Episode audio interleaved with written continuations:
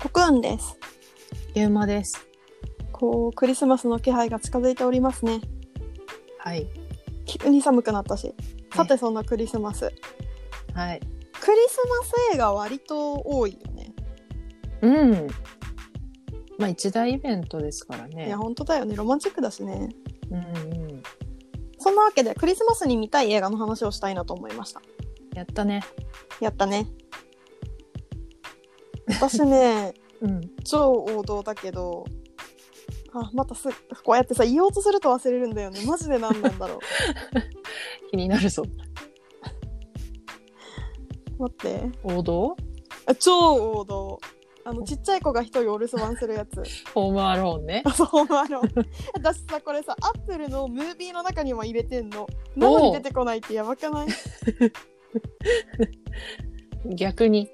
うん、びっくりしちゃうよねホームアローンといえば、はいはい。ケビンっていう男の子がうん大家族なんだよね、うんうんうん。でえっと大家族でお姉ちゃんとかお兄ちゃんがいっぱいいるんだけどみんなでこはういドタバタお家をこうクリスマス休暇に旅行に行こうってなって、うん確かパリかどっか行くんだよねうんうん、でもう飛行機の時間ギリギリにみんな家飛び出してって末っ子 のそのケビンだけ置いてかれちゃうんだよそうそうそう。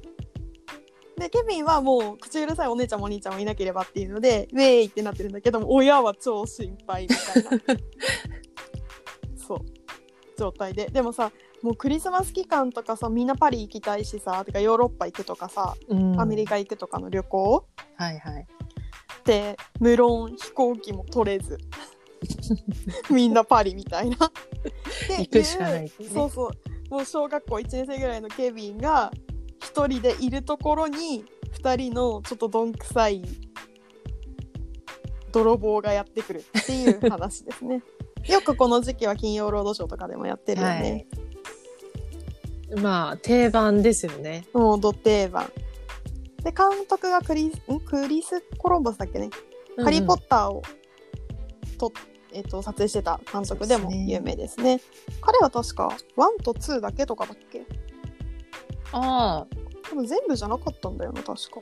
ホームアローンって全部でいくつあるんだっけホームアローンはね、4ぐらいまでだった気がする。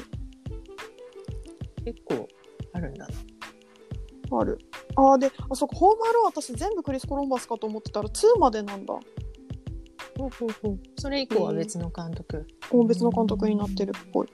へえ。いや、ホームアローンね、うん。 1しか見たことがなくえて、、そうなので、しかも、うん1の記憶が全くないんですよ。なぜ子供の頃に見て、多結分局な何も知らないじゃん、それ。そうそうそう、もうほぼ見てないも同然みたいな。なんと。なるほどね。うん。子供の頃、多分、刺さんなかったんだろうね。うん、そうか。で、それ以降、見る機会を、あの、失い続けて、うんうんいや、それこそさっきも国に言ってたけど、勤労でうん、めちゃくちゃやってるのに、毎回見てないってことなんだよね。今まで見てないっすてことごは。いよね。 いや、見たのかもしれんけど、だいたい忘れてんだろえだって過去12回放送されてるらしいよ。うね。 めちゃくちゃやっとる。 死ぬほどやっとる。いや本当だよほぼね2年おきとかでやってる。なんかそれでいくとね今年はあるかもしれないね。今おー。え、じゃあ今年こそ見ようかな。年もしあればこういうこと言ってるとないんだよな。そうだね。でただ、うんあのうっすら覚えてるのはその間抜けな泥棒が、本当に間抜けっていうシーンは断片的に覚えてて、うんうん。うん、なんかどことか言えないけどそれで笑ったなっていうのはうっすら覚えてる。なるほどね。だしそこが見どころの一つですよね。いやいや本当にもうむしろそこが見どころと言っても過言ではないからね。 いやまあ確かにこれはねクリスマスといえばですよね。 うん。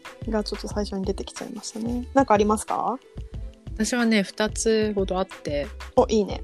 一つはこれもあの最近ここ数年だとクリスマスといえばで挙げられる一つで、うんあのキャロルああー、てはいいうはいは映画いで。すね。そうね。 2016年のアメリカの映画で、うんうん。うんあうん。のケイト・ブランシェットとルーニー・マーラが主演というか、うんメインのキャラクター2人でうんうん。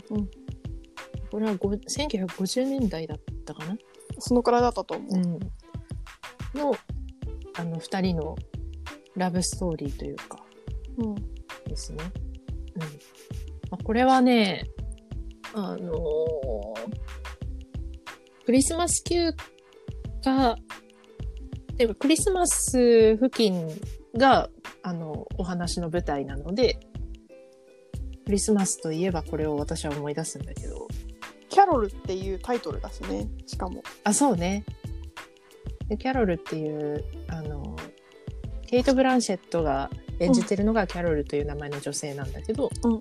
で彼女があのデパートのおもちゃ売り場で働く主人公のテレーズっていう女の子のもとに確か子供の子供に買うプレゼンそうそうそトをう探すためにあの店頭で話しかけて、うんでそこで出会うっていうところがスタートなんだけど、うんでまあその後、まあ、2人が惹かれ合って恋に落ちるわけなんですけど、まうあ、んキャロルは旦那もいて子供もいて、でテレーズの方も恋人がいて、うんっていうところもありでかつ、まあ、当時の時代的に同性愛っていうものがあの今ほど寛容ではなく今も別に寛容と言われればそうではないと思うがそうだ大前提あのこれは女性2人の恋の話なんですよね。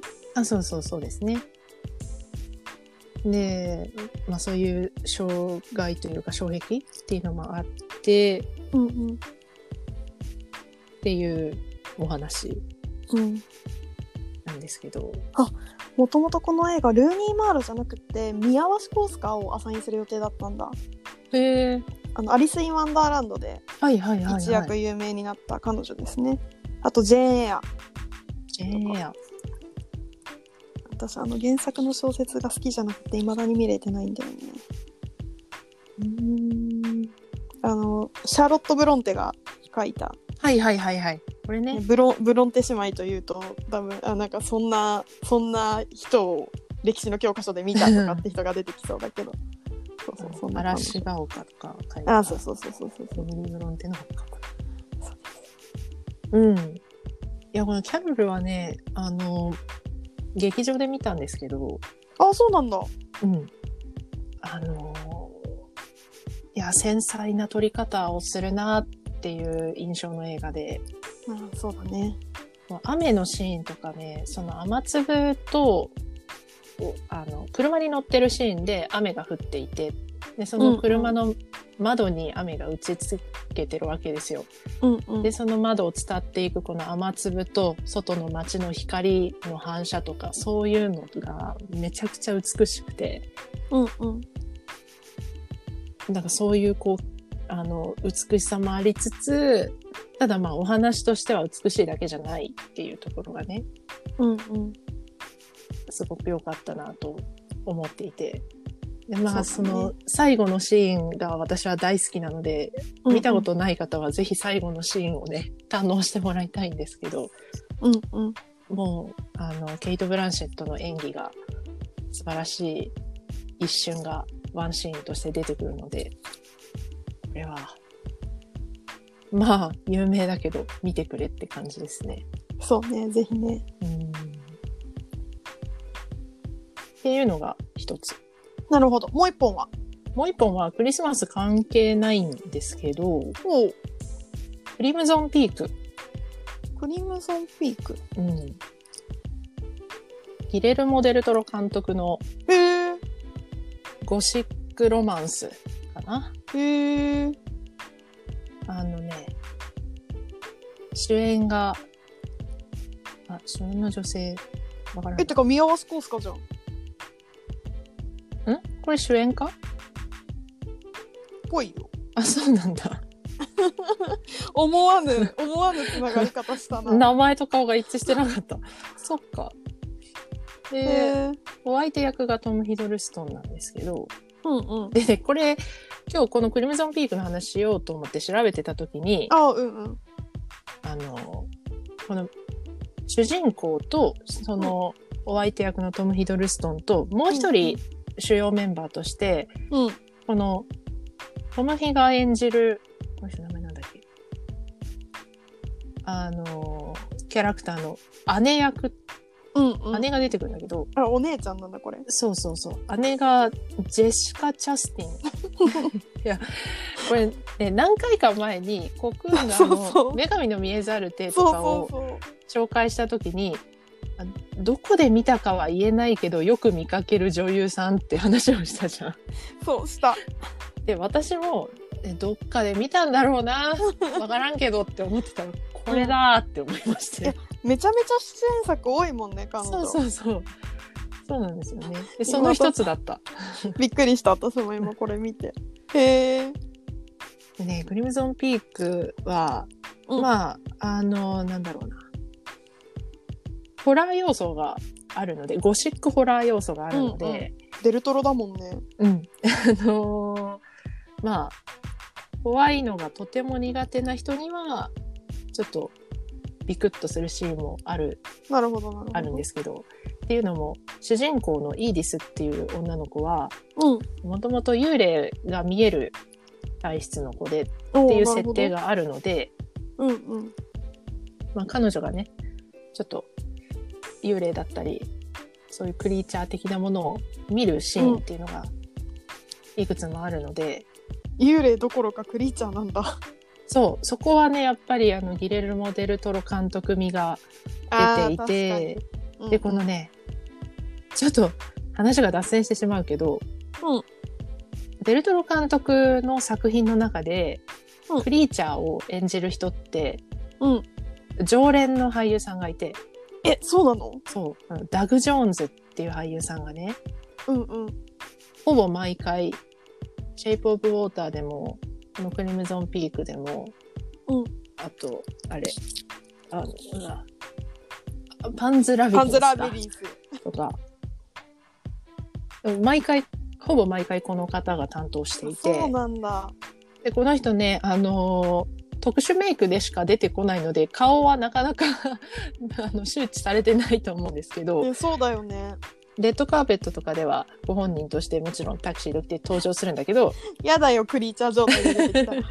ものすごくこうご本人はお茶目な方でへえ。ただなんだろうねやっぱ所作うん一つとっても、あこの人のクリーチャーは本当にクリーチャー味があるよなっていう感じなんですよねあうんうんの普通に本人として歩いてる時も。 うんうん。でそのダグ・ジョーンズがクリムゾンピークでも恐ろしいクリーチャーとして登場するのでうんうん。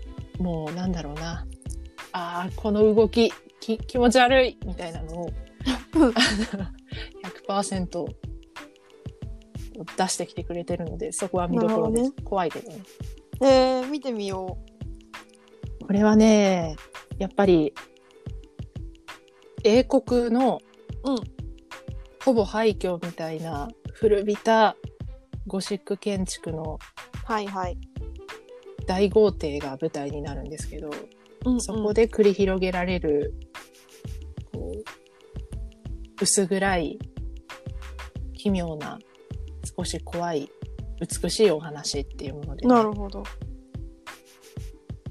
すごくこう、刺さる人には刺さると思いまなるほどね。すまあその、ゴシックっていう部分が、うん私のイメージ的に、ちょクリスマスのイメージに合うかなと思いまして。あなるほどね。うん怖いんだけどね。そうなんや。綺麗なのでおすすめですね。へえ。あ、でもこれはマジで気になる。見てみよう。うんうん、ちょっと、今時期からだったらまだいろんな映画見れそうだし、皆さんのおすすめの映画があれば、ぜひぜひ教えてくそうだでさい。すね。ねうん。はいはい。じゃあ、ぜひ皆さんもこの3本をご覧いただければと思います。チェックしてください。ありがとうございます。